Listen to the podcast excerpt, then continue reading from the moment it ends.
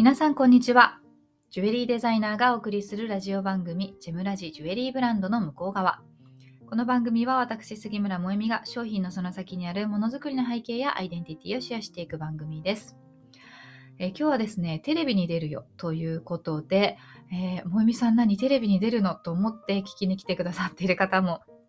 多いんじゃないかなと思うんですけれども、えー、これはですね、実はすいません。私が直接テレビに出演するわけではなくて、えー、私のジュエリーのに使っている石をですね、カットしてくださっている大城環奈さんと、それからまあ環奈さんが、え、所属している清水奇跡さんですね、えー、が、え取材を受けているということで、まあ、よく取材を受けている会社なのでね、あの今までにもテレビ出演とか何度もされてるんですけれども、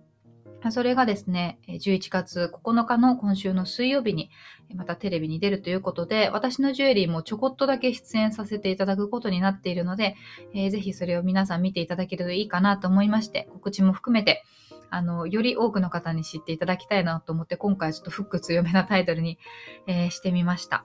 で、そのカンナさんとお仕事をする中で、いつも感じるのがですね、やっぱりその同じ作り手でも素材の良さを生かす人というのと損なってしまう人っていうのがいるんですよね。で、そのセンスの違いは何なのかなっていうところをよく考えるので、今日はそんな話も、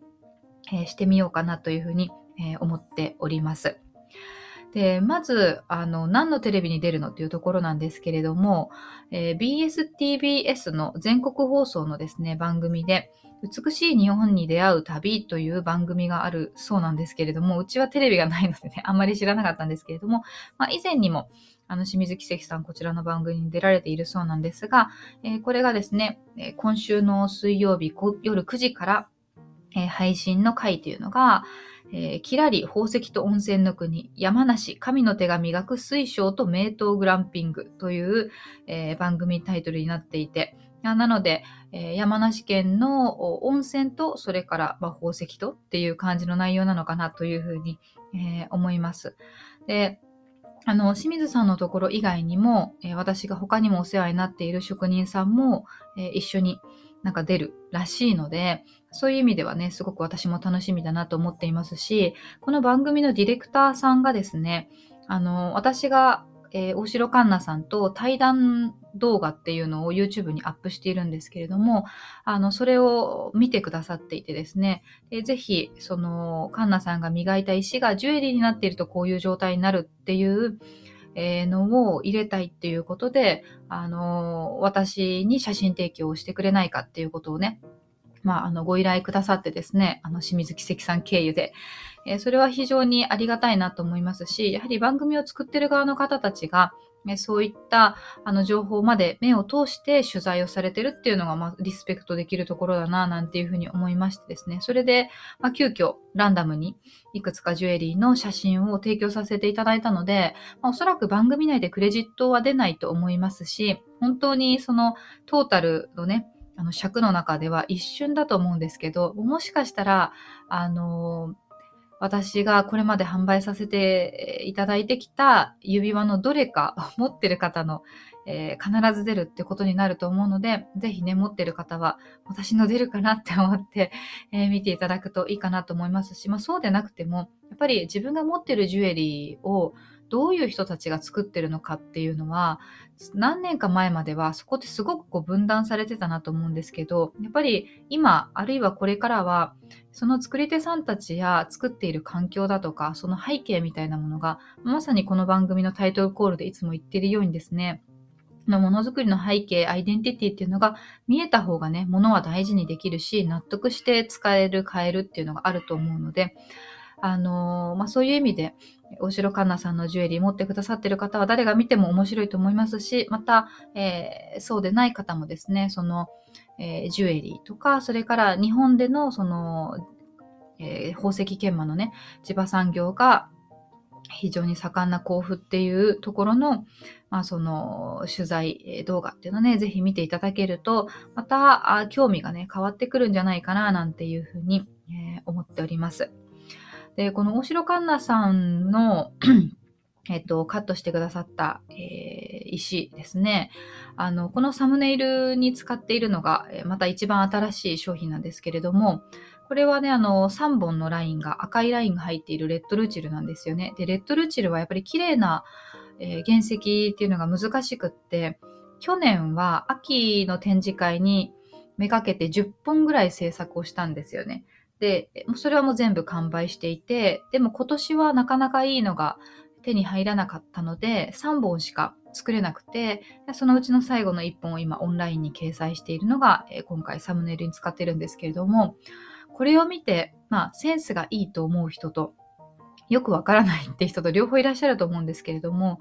やっぱりそのインクルージョンが3本しかないところに、これだけの余白をとってですね、えそしてそのラインを斜めにとって、ま、こういうそのなんとか石取りの仕方ってすごく日本人らしい美学だなというふうに思うし、なんかそこにまランダムなカットをつけていくことでこの赤いラインがねいろんな見え方がするのとかっていうのもあの本当に手刷りならではというか手で一箇所一箇所そのカット面をつけていくからこそ調節しながら、えー、作り上げていけるものなんだというふうに思うんですよね。でも、まあ、ここの良さっていうのは、やっぱり私の主観もかなりあるのでで、そこに共感してくださってる方が私のお客様には多いということなんですけど、でも、まあ、言ってみれば、この間のあの展示会でですね、えっと、えっと、ご夫婦がカップルなのかな？っていらっしゃってくださった方がですね、あの、女性の方が、やはり大城環奈さんのレッドルチルをすごく気に入ってくださってですね、購入してくださったんですけれども、えー、パートナーの男性の方がですね、うーん、性対象じゃないのが気になるっていうふうにおっしゃってたんですよね。これ本当にその美的価値観の違いだなと思っていて、その選ばれたご本人や私、あるいは大城環奈さんは性対象ではないことに魅力を感じて、あえて、えー、非対象にして作ってるんですけど、そこが対象の方がいいっていう感じる方も、まあ、世の中にはもちろんいらっしゃるということをなんかすごいね、感じたなっていう出来事も、えー、あったりしました。でもですね、あの、やっぱりその大城環奈さんのセンスの良さっていうのは、えー、ちゃんと素材を活かしてるっていうところだと思うんですよね。で、その、それがその誰と仕事をするのかとか、まあ、もちろん私自身も、あの、それぞれの方たちの良さを活かすものづくりをあえてこう自分も意識してやるっていうことは心がけているんですけど、あの、例えばそのカット一つとってもですね、全く同じ素材、全く同じ種類の石でも、やっぱり研磨師さんによってアウトプットって全然違うんですよ。で、ちょうどね、夫がタイに出張に行っていましたという話をしましたけれども、あの、タイで購入した石たちもですね、そのままタイにいる間に、タイの業者さんに、えー、研磨出そうかっていう話もあったんですよね。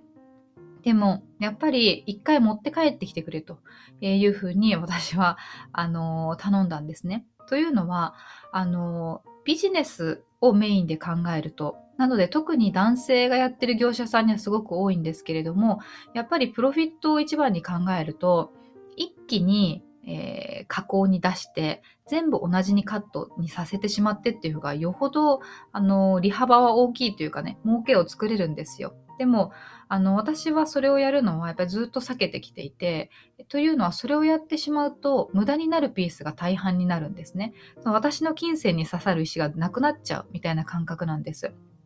であのなので一旦持ち帰ってもしカットが必要なものは、えー、その時間をかけてでもえー、コストがかかってでも選んだ上でやるっていうのが私のスタンスなんですね。で、やっぱり例えばですね、あの、過去にハーフファセットのガーデンクォーツっていうのを作ったことがあったんですよ。えー、ガーデンクォーツというその、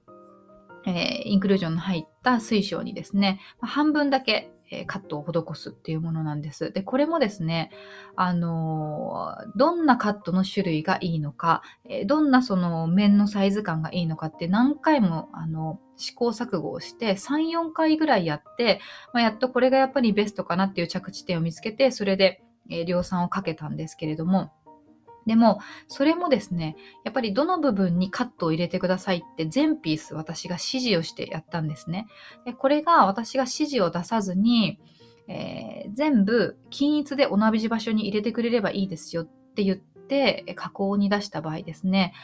す、え、べ、てのその石が、素材を活かせずに、逆に言うと素材を殺すような形で仕上がってくるっていう結末になってしまうんですね。やっぱりそのミネラルショーに出ていたりして、この業者さんがやっているのを見ていると、そういうふうなあの石っていうのはね、よく見かけるんですよ。でもちろんその分、あの価格はね、安いんです。だけれども、やっぱり私に求められてるところはそこじゃないなっていつも思うんですね。でジュエリーに加工していく、その石選び、石作りもそうなんですけれども、うちはセル社としてミネラルショーでも販売をしているんですが、やはりお客様のレベルが高いなっていうふうに思っていて、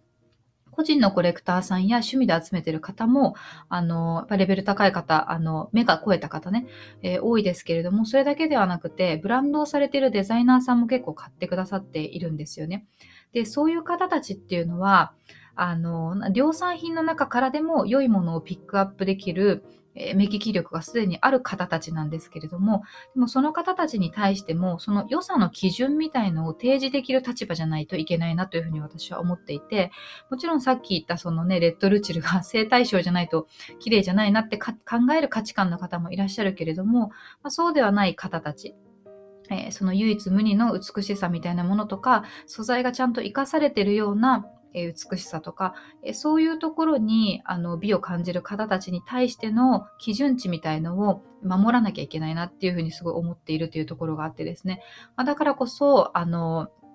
むやみに、えー、量産で同じカットを施すってことをしないっていうふうにしているんですね。で、これは、なんか例えばあ、そうですね、本当に全くインクルージョンのない、あのルビーだとかサファイアだとか、え全く同じピースを量産していくのに問題ない、えー、あの素材、石の種類っていうのももちろんあるんですけれども、特に私がやってるのはインクルージョンが入っている、えー、石なので、そうすると一点一点もともと個性があるんですよね。なのにもかかわらず、それに対して均一にカットをかけてしまう、えー、自分で確認もせずにやってしまうっていうことはですね、イコール素材を殺してるっていうことに、え、なるんだよねっていうことなんですよね。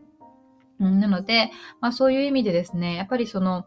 えー、加工する、カットをする人だけじゃなくて、ジュエリーに仕立てる人もそうだし、えー、石を流通させて、その石を販売する業者さんもそうだし、まあ、そのジュエリーになるまでのいろんな工程の方たちのどこかの、うん、段階で、えー、素材を殺す人が出てしまうとですね、やっぱり残念なことになるなと。なので、どの段階の方たちとも私はお付き合いがあるんだけれども、その中でも自分が仕事をするときにですね、どういった方たちにお仕事を依頼するのかとか、どういった方たちから仕入れをするのかとか、えあるいは、ね、あの、海外の場合もですね、やっぱり海外で石を一から作ってもらってるのも結構多いので、あそういうのも誰にどの種類の石をどういうカットで頼むのか、えー、そういうのの組み合わせをディレクションするのがやっぱり自分の仕事としては、えー、重要なところなのかなというふうにね、思っているので、あのまあ、そんな感じで、えー、ここ数年ずっと一緒にお仕事をしていただいている大城環奈さんや清水さんのところがね、テレビに出るということで、ぜひ、石が好きな方だけではなくてですね、あの、見ていただけると嬉しいなというふうに思っております。で、えっ、ー、と、私と後ろ環奈さんの対談動画っていうのを YouTube に2本前編後編上がっていまして、それから、えー、彼らがやっている手刷りという技法を、まあ、手元だけ映したような動画とか、あとその取材をした時の裏話的なね、あの配信がこの音声配信の中でも、えー、残っていますので、それぞれの URL、は、えー、概要欄に貼っておくので、まあ、ぜひそれもなんかちょっと事前に見つつですね、番組を見ていただくと、あ、この人なんだ、こんな風にやってるんだ、なんていうふうに、えー、思っていただけるんじゃないかなというふうに思います。えー、それではですね、今日はちょっと、えお知らせメインとなりましたが、ぜひ皆さん、あの、11月9日水曜日夜9時からですね、BSTBS の美しい日本に出会う旅という、えー、番組見てみてください。あ私はテレビがないので、えー、TVer の方でね、え、見ようかなというふうに思っております。えそれでは今日はこの辺にしたいと思います。また次回お会いしましょう。